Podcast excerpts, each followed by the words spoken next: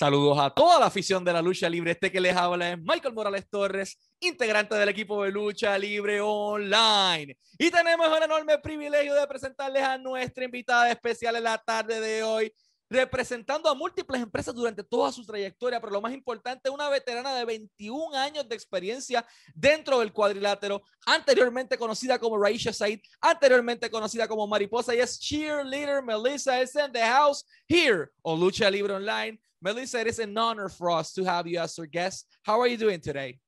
I'm doing good. Thank you for having me on. I love you guys. I, I get most of my news, or pretty much like all my news, from your Instagram.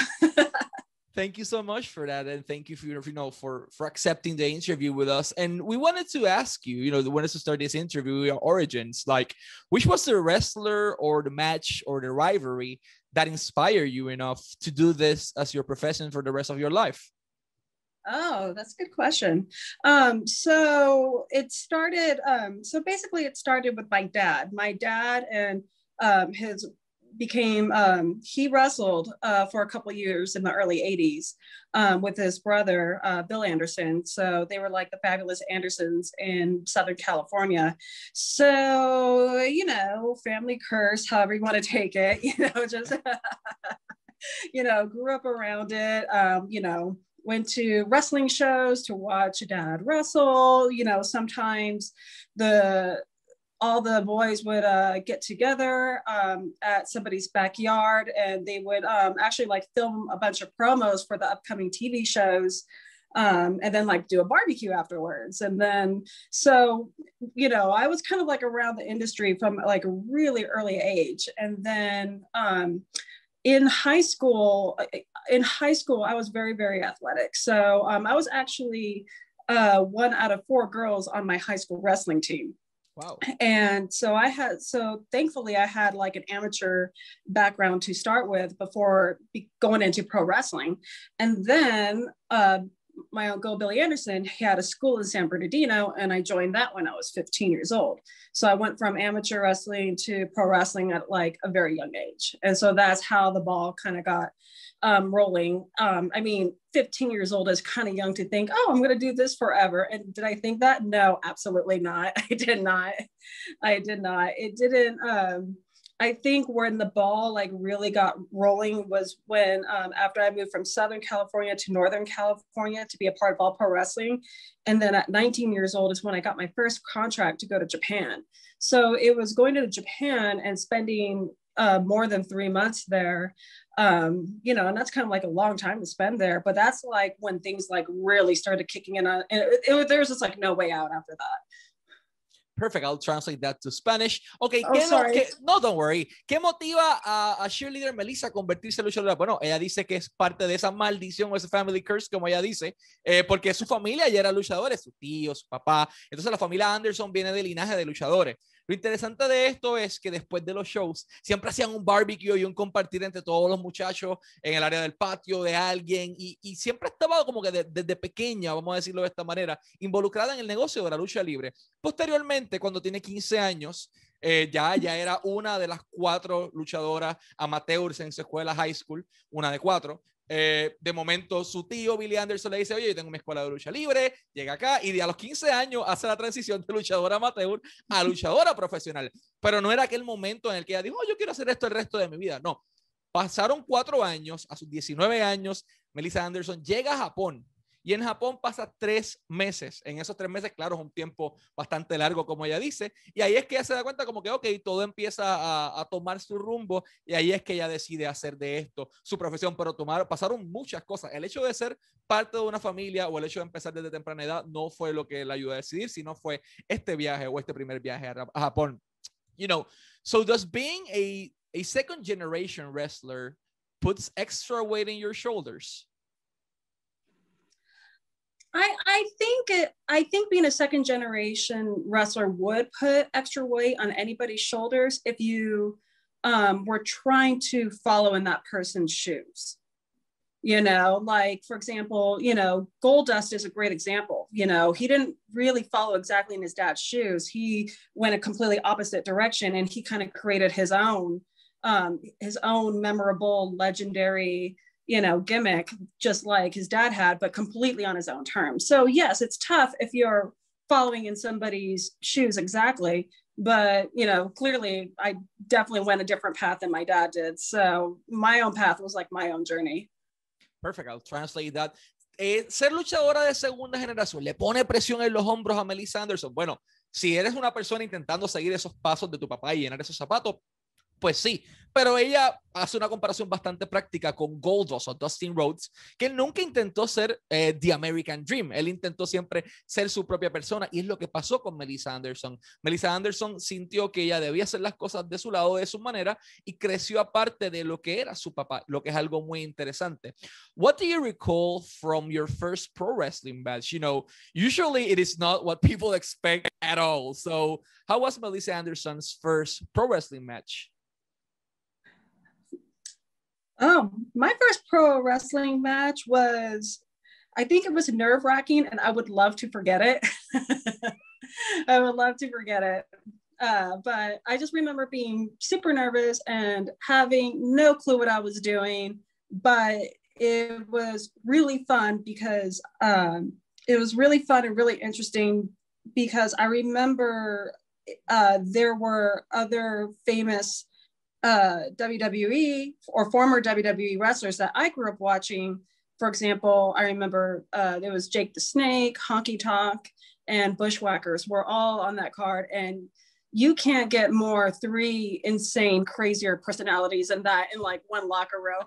So you can imagine, like, I, like my mind was just, I was so overwhelmed. I'm like, huh, this is what I signed up for, huh? I'll translate that. Ella dice que trata, tra, trata de olvidar su primera lucha, eh, que es como que vamos a tratar de sacarla, pero se sentía bien nerviosa. Eh, había un pequeño factor que influyó en eso, y es que en el backstage ese mismo día estaban tres figuras, bueno, técnicamente cuatro figuras, que ella vio creciendo. Uno fue Jade Snake Roberts, uno fue Honky Tonk Man, y los otros dos fueron los Bushwhackers. Y es como que, ok, espérate, yo filmé para esto, yo me apunté para esto, así que aquí estoy y tuvo que meter mano en su primera lucha. Uh, you know, fast forwarding a little bit in time, you became a hot commodity in the independent circuit, uh, and you got after that signed by TNA.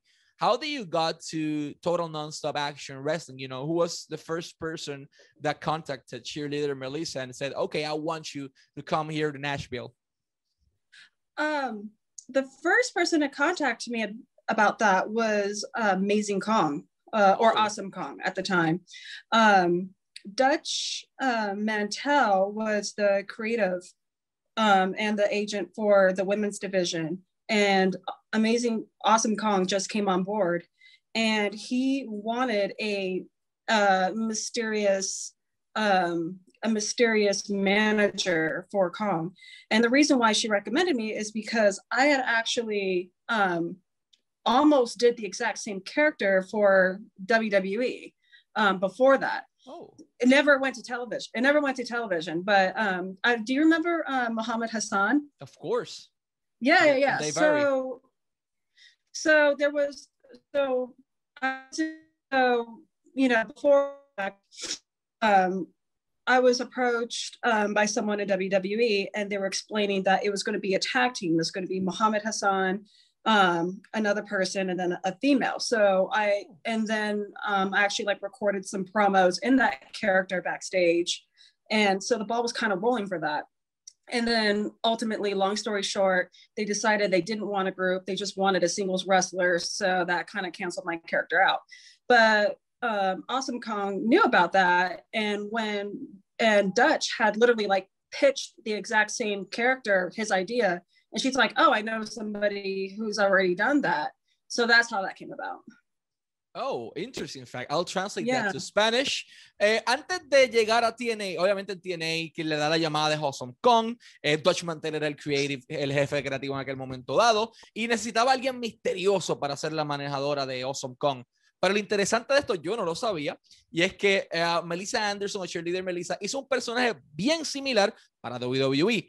¿Para quién? Para Mohamed Hassan, el grupo que teníamos, Mohamed Hassan, Daivari. Pues grabaron promos, iba a ser un personaje bien similar al de Raisha Said, eh, pero para WWE. Y en su momento dado todo estaba bien, grabaron promos, estaba todo que parecía que eso iba a ser el plan final. Y al momento final, pues WWE decidió cancelarlo y, e impulsar a Mohamed Hassan como singles character. Pero entonces Awesome Kong sabía que ella hizo eso y ahí es que entonces le da la llamada y le dice a Dutch Mantel, tengo la persona perfecta para eso. Y así es que Melissa entra directamente en TNA. So, whose idea was to create, you know, uh, Raisha Saeed, a girl from Syria that will be, you know, managing Awesome Kong? Was it your idea originally? or Dutch's no, idea? it was originally Dutch Mantel's idea. Okay. So after that, uh, you worked for us with Awesome Kong and TNA for a while. What do you recall working with her specifically, like as your partner? I mean, you guys, you guys should travel together or basically plan everything. So, how was your experience working with Kong? My experience working with her was so great. Uh, I love her. We're still uh, besties until today. Um, you know, we were each other's crime time, like any shenanigans or anything. So my experience with her was really great because it was like working with my best friend, and it was it was a good time. Um, we loved traveling together. You know, we miss, you know, we do miss hanging out together. We don't live close to each other anymore, but um, we still talk all the time. And it was just so great to work with your friend. Perfect. Eh, ¿Cómo fue para Melissa Anderson trabajar con Awesome Kong? Bueno, trabajaba con su mejor amiga. Eh, obviamente estaba contenta, hacían todas juntas. Todavía siguen en contacto, pese a que viven en lugares completamente diferentes y sí le gustaría tenerla cerca, pero en aquel momento dado, obviamente todavía siguen hablando y todo, pero fue una experiencia sumamente buena. Obvio, trabajar con tu mejor amigo, eso es como que that's the dream de muchas personas. Uh, fast forward a little bit in time, we saw Raisha Said uh, getting out of Impact Wrestling at that point, TNA. Uh, was it your decision to part ways with the company? No, it wasn't. Um, but what happened was um, is that there is that backstage or behind the scenes, there was a lot of changes. Um, there was a lot of changes going on, and um, it, and ultimately it started with um, it, it started with uh, Dutch Mantel and like kind of that side of backstage getting let go, um, which really hurt the female division at the time because Dutch Mantel was really like the spine and the backbone and the brains um, for the Impact knockouts at the time. So you know when when he got let go, um, ultimately just like the women's division like suffered, and um, it was me and Sojourner Bolt. I don't know if you remember her, but it was like we were like the first yeah. two um, to get released. Um, ultimately, for a couple of reasons. One, our contracts were about to expire anyway, and um, also that's when Hulk Hogan was coming into the company, and he was just changing everything. So yeah, he was just changing everything. So I don't, yeah, so I don't think that was the direction he wanted to go, anyways. Ok, I'll translate that. Eh, ¿Por qué Raisha Said en aquel momento dado toma un camino separado a Impact Wrestling o TNA? Eh, ocurre el famoso cambio de administración en donde ya no son los mismos dueños, ahora son otros dueños y de momento eh, deciden sacar una parte creativa de la empresa. Dutch Mantel, quien era, como ella dice, la espina dorsal de, de, la división femenina o de la división de las knockouts en aquel momento dado. Al irse Dutch, hay dos contratos que están a punto de expirar el suyo y el de su compañera. Y ahí era tarde o temprano iba a ocurrir, sale de la empresa, pero también venía Hogan por ahí y no era la dirección que Hogan quería tal vez tomar en la empresa. Uh, fast forwarding a little bit in time, we saw a particular gimmick with Marty the Moth Martinez on Lucha Underground, and that's Mariposa. Who reached out to you from the Lucha Underground project? How did that happen? Oh, um, yes. Wow i had to think about that for a second. Like how did that happen? Um, um uh, i remember um me and aj kirsch were already i don't know if you remember aj kirsch but we of were course. already in t- yeah yeah yeah. So we were already in town for a, a different wrestling project in the hollywood area. And we went we went to lucha underground. And then basically um, we said hi to everybody backstage and um, I was very flattered because two of the writers were like, "Oh, we know you. You're cheerleader Melissa," you know, and I, and they were both former WWE writers. So and I'm thinking, really? I'm like, oh, okay, you know. So then that's when like, you know, the talks kind of got started. And um, as far as like the Mariposa gimmick, um, uh, they explained to me that when they had written Lucha Underground, because we have to remember Lucha Underground is a TV show, it's not a wrestling mm-hmm. company, it's a television show. You know, it's not like all, it wasn't all the time. Um, but when they had written out Lucha Underground before putting the cast together, um, it was going to be based around these seven tribes. And they had already like created these characters. And not only had they already created these characters, they already created like the costumes. And I went backstage and they had all of these costumes um, already on like mannequins, like ready to go. Like the four, you know, the seven main costumes. Um, so that's when the talk started. Um, but I kind of had a, a, choice between Mariposa and uh, Cobra Moon, and um, I went oh. with Mariposa. Interesting. I'll translate that. En aquel momento, ¿cómo llega eh, cheerleader Melissa a Lucha Underground? Ni ella misma se acordaba, tuvo que pensar cómo fue que eso pasó. Llegó eventualmente el día en que AJ Kirsch y ella, AJ también estuvo en Tough Enough y en otra serie, eh, llegan allí, ah, pues, estaban en el área de Hollywood, vamos allí, vamos a saludar a la gente backstage, a nuestros compañeros, y hay dos escritores ex WWE que le dicen, oye, tú eres cheerleader Melissa, yo te reconozco, yo sé quién tú eres, y ella como que, oh, perfecto, me reconocieron, sé quién soy, saben quién soy. Y historia larga corta, comienza esta idea y tenían unos personajes ya desarrollados y tienen atuendos y todo. Y le presentan dos alternativas a Cheerleader Melissa, Cobra Moon y Mariposa. Ella selecciona el personaje o el gimmick de Mariposa, mientras que Cobra Moon, si no me equivoco, se lo dieron a Thunder Rose en aquel momento dado, que fue la persona que terminó siendo el, el personaje. Uh, what do you recall? I mean, I saw the Lucha Underground show from the first season, season to the last one. And the thing that amazed me the most was the audience, the temple, the crowd. Oh my God. I wanted so bad to be there. How I was agree. your experience? How was your experience working with that crowd? That crowd was so great. They were so dedicated, but but here's the thing like the reason why the energy was always so good at lucha underground is because um, the television team, you know, from the sound to the director to the lighting in there, the lighting, um, the music, the atmosphere, like that. What was so great was when you, you know, it was it was ultimately a warehouse. You know, you had to like walk through a weird chain link fence to get in there, and there's porty potties outside, and it's like dirt on the ground everywhere. But when you walk into this warehouse, like you literally feel like you're walking into a temple you know it's not you know think of it as like a roller coaster like a disneyland you know it's you don't just get on a roller coaster you know when you get in line it's taking you through like a cave and scenes there's things to do there's things to look at and like that was like what they created you know and if i would ever to run a wrestling promotion like i've learned so much from that because that is key is to just the experience for the audience started the second you walked onto the property it didn't start when the show started. It started the second you walked onto the property, you know, and they had like taco food trucks. I mean, it was it was an experience. And like, you know, I would show up there or I would watch, you know, in the audience too. And, and I get it. Like I had a great time. Like they you Lucha Underground did such a good job of making sure everybody that attended had a blast.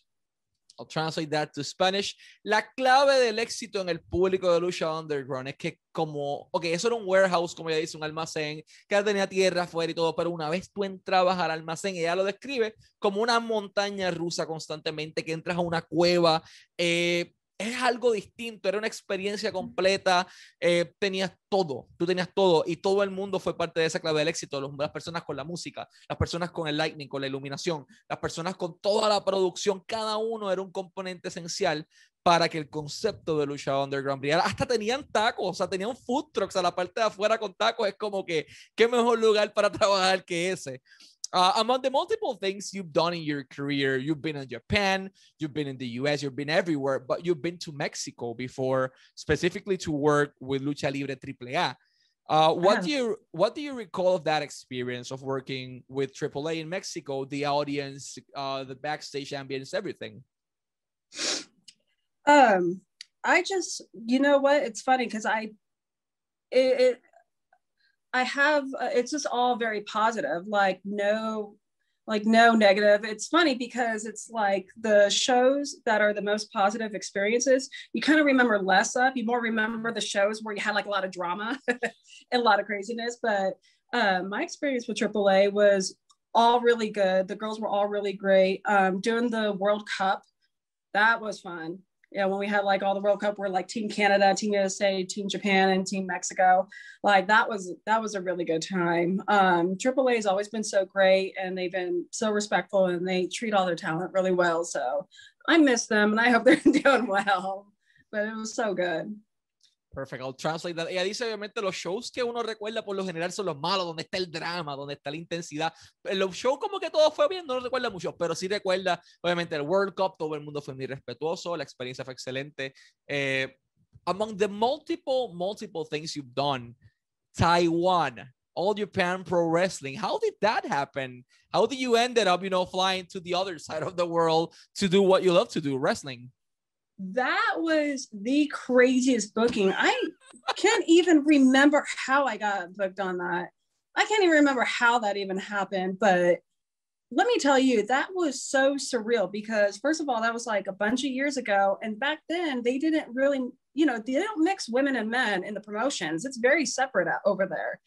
And the reason why they had a women's match is because, you know, it was uh, a sold, I think it was like a sold show in Taiwan and they wanted a female match. I, again, I don't, I can't even like think of how like that even happened, but I just remember it being so surreal, like being in the same room as um, the All Japan talent. And I'm thinking like, what am I doing here? Like looking around. And um, I remember the surrealist moment from that trip um, is on top of the, in our hotel where we stayed at, the top floor was the gym, which was beautiful because it was top floor and all windows.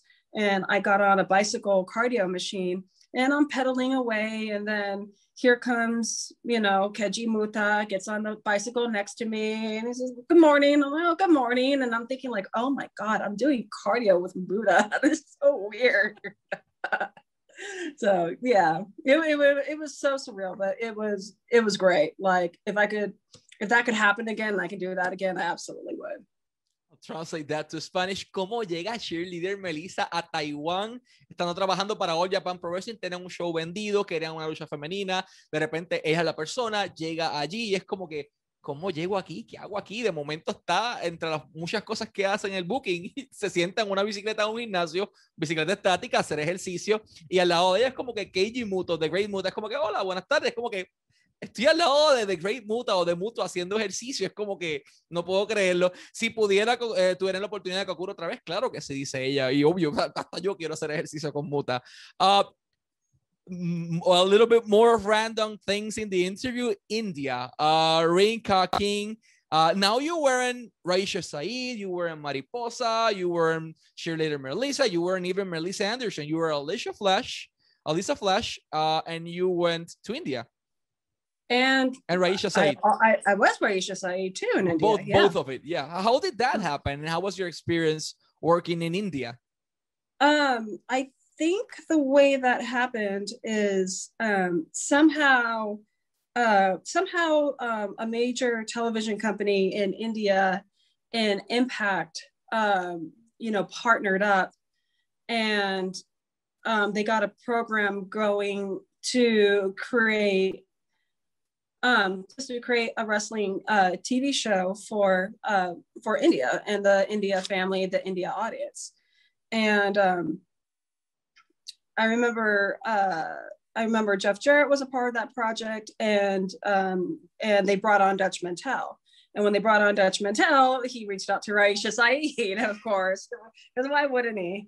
So and then so that's how that came about, and that was such a it was so different because um the television episodes what i learned is um in india it's con- it's more common to just have one tv per household. So when you have one tv per household that means everybody is what that means the whole family's watching tv together. You got grandma mom dad the kids. So hence that kind of explains like Bollywood because they put a little bit of everything in there for you. a little bit of you know dancing and happy sad. They put everything there because there's something for everyone. And that's just the culture. So to be a part of a wrestling show that that adjusted to that was just crazy. I mean there was a wedding. I remember there was a wedding where nothing went wrong absolutely nothing went wrong. Normally in America, like everything goes Trauma. wrong and it turns to chaos. Yeah, there was a wedding where like nothing went wrong.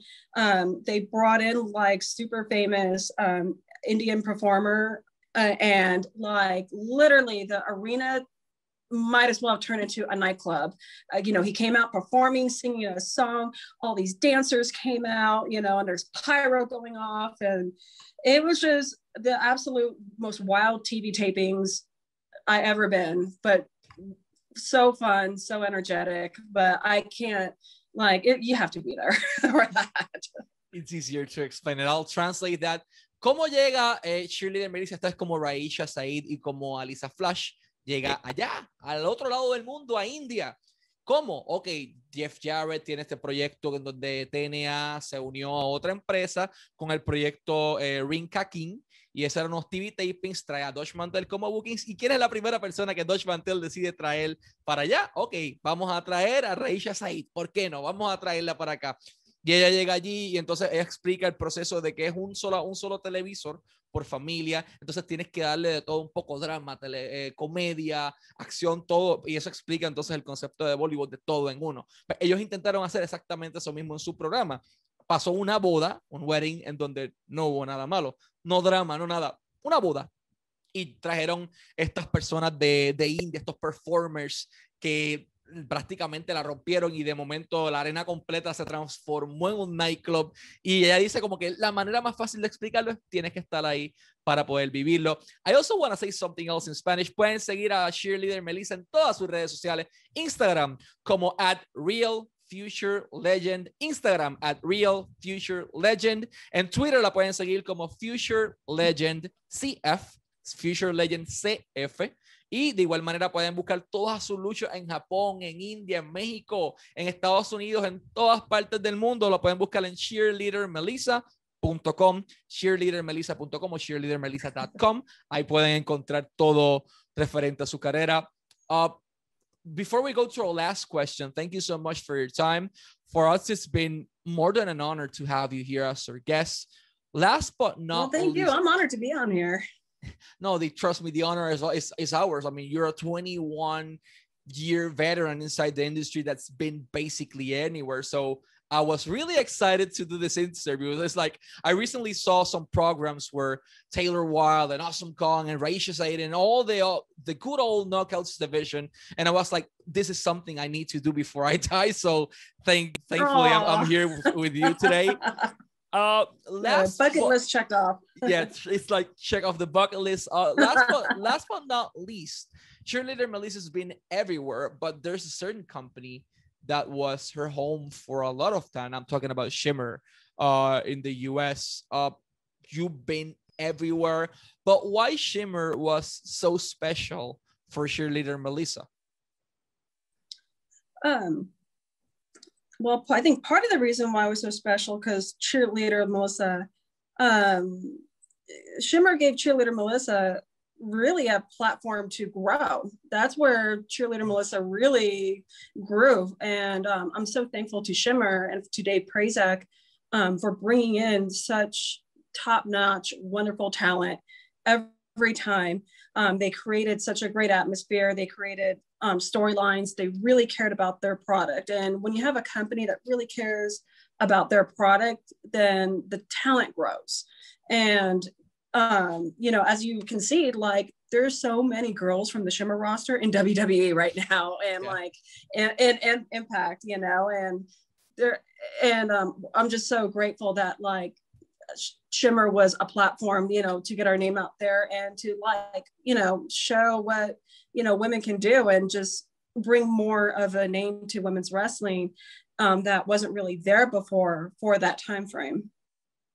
I'll translate that to Spanish. ¿Por qué Shimmer es tan especial o fue tan especial para Shirley Melissa? Porque fue la empresa en brindarle una plataforma para ella poder crecer como talento. No solamente a ella, a muchas de las luchadoras que hoy día están en WWE, que están en Impact y que están en el resto del mundo. Y cada persona merece una oportunidad. Shimmer fue la primera empresa en acoger a Melissa bajo su ala y brindarle esa oportunidad de lanzarse al estrellato y ser la veterana, veterana de 21 años de experiencia dentro del cuadrilátero que conocemos hoy día.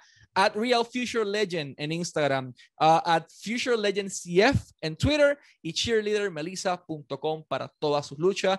Melissa, it's been an honor to have you here as our guest. Always wishing you success in your career and in your personal life. And thank you so much for your time. Thank you so much. You're so wonderful. Thank you. Y sigan pendientes a Lucha Libre Online, la marca número uno de Pro Wrestling y Combat Sports en español para más información.